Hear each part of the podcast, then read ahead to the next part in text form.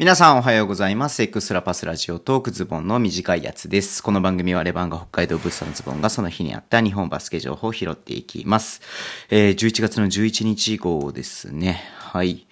111ってね、なんか並ぶと気持ちがいいっすね。はい。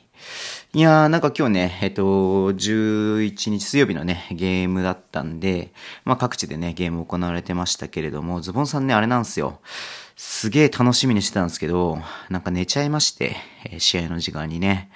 で、なんか起きたらさ、今この夜のね、1時半ぐらいなんですけど、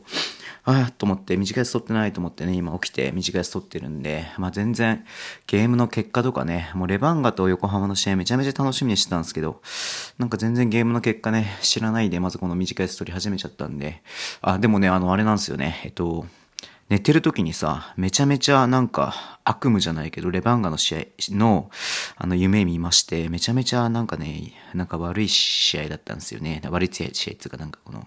あの、目覚めが悪くなるような夢だったんですよね。あの、まあ、結構なんかリアルに覚えてるんですけど、まあ、レバンガが前半ね、あの、最大20得点ぐらいね、なんかリードしたりとかしていて、で、折り返しも10、20点弱、17、8点ね、なんかリードして3クォーター入ってたんで、まあ今日はね、そんな変なことなければ、まあ負けないでしょう、みたいな感じでね、あの、見てた、見てて、見てる夢だったんですけど、なんか後半3クォーターね、あの、もう横浜のインサイドにボコスカボコスカやられまして、リバウンドは取れないわ、えー、なんかね、もう全部、こう、アイソみたいな感じでね、あの、ベ、クトンとさ、カーターにさ、面白いのややられて、ね、4クォーターでついに逆転されてしまって、そのね、17点とかのリードが解けちゃってさ、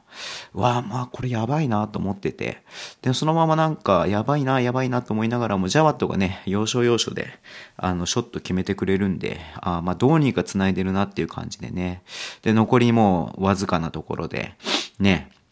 あの、レバンガのまた、えー、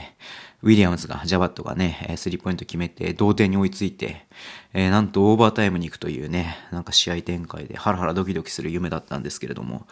で、オーバータイムもね、最初、あの、入った時にはさ、あの、5点ぐらいリードしたから、まあ、その後半ね、最後の4クォーターの流れを、やっぱレバンが持ってるから、このまま15分間ね、押し切るだろうなっていうふうに見てたら、また同じように、インサイドボコスカボコスカ、おい、えー横浜さんにやられまして、えー結果的にね、あの、大逆転負けをするという、まあ、夢を見たんですけれども。いやー、良くない夢だって、まあ、妙にリアルでしたけど、良くない夢でしたね。はい。あまあ、実際ね、ちょっとどんな感じだったかなっていうふうに、えー見ていこうと思うんですが、はい。えー、あ、レバンが負けてますね。94対90。あれなんか、これ、あれだな。僕が見てた夢と同じだな、これ。展開が。